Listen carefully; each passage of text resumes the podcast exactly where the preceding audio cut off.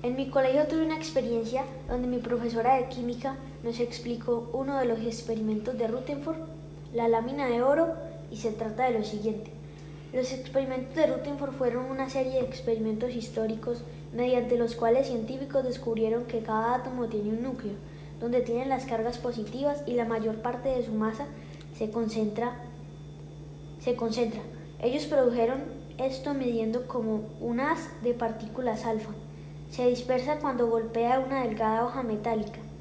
Los, los, experimentos que se realizaron entre 1908 y 1924 por Han Eiger y Ernest Myers bajo la dirección de Ernest Rutherford en los laboratorios de la Universidad de Manchester. La teoría popular de la estructura atómica fue la de John Thomson. Thomson fue el científico que descubrió el electrón que forma parte de cada átomo. Thomson creía que el átomo era una esfera de carga positiva en la cual estaban dispuestos los electrones. Los protones y los neutrones eran desconocidos en esa época.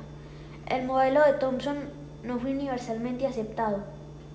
Thomson mismo no fue capaz de desarrollar un modelo estable y completo de su concepto. Antaro Nawaka, un científico japonés, lo rechazó alegando que las cargas eléctricas opuestas no pueden penetrar entre sí. En cambio propuso que los electrones orbitaban la carga positiva como los anillos de Saturno. Unas partículas alfa en una submicroscópica con una carga positiva, según el modelo de Thomson, si una partícula alfa chocara con un átomo, pasaría directamente a través a escala atómica, el concepto de materia sólida carece del sentido por lo que la partícula alfa no rebotaría en el átomo como si fuera canicas. Solo se vería afectada por los campos eléctricos del átomo. Y en el modelo de Thomson, los campos eléctricos eran demasiado débiles para afectar a una partícula alfa pasajera en un grado significativo.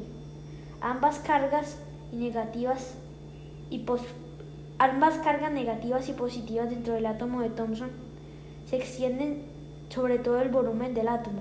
De acuerdo con la ley de Coulomb, cuando menos concentrada una esfera de carga eléctrica, más débil será su campo eléctrico en su superficie.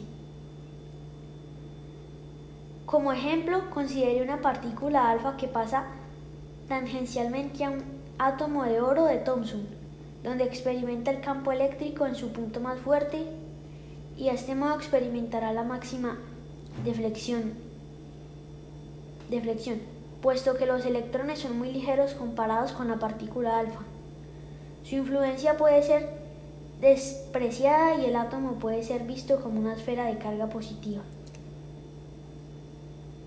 Si la partícula alfa pasara a través de una lámina de oro de unos 400 átomos de espesor y experimentara una deflexión máxima en la misma dirección, poco probable. Seguiría haciendo una pequeña deflexión.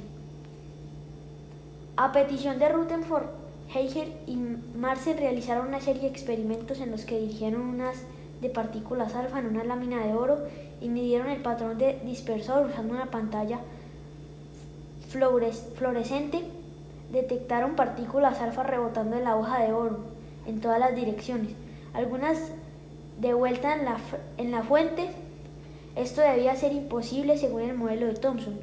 Obviamente esas partículas habían encontrado una fuerza electrostática mucho mayor que el modelo de Thomson, lo que a su vez implicaba que la carga positiva del átomo se concentraba en un volumen mucho más pequeño de lo que Thomson imaginaba.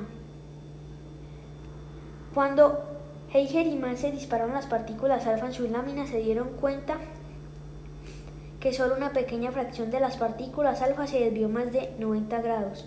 La mayoría voló directamente a través de la lámina. Esto surgió que esas esferas minúsculas de la carga positiva intensas fueron separadas por vastos golfos del espacio vacío. La mayoría de las partículas pasaron a través del espacio con una desviación mínima y una pequeña fracción golpeó los núcleos y se desvió fuertemente.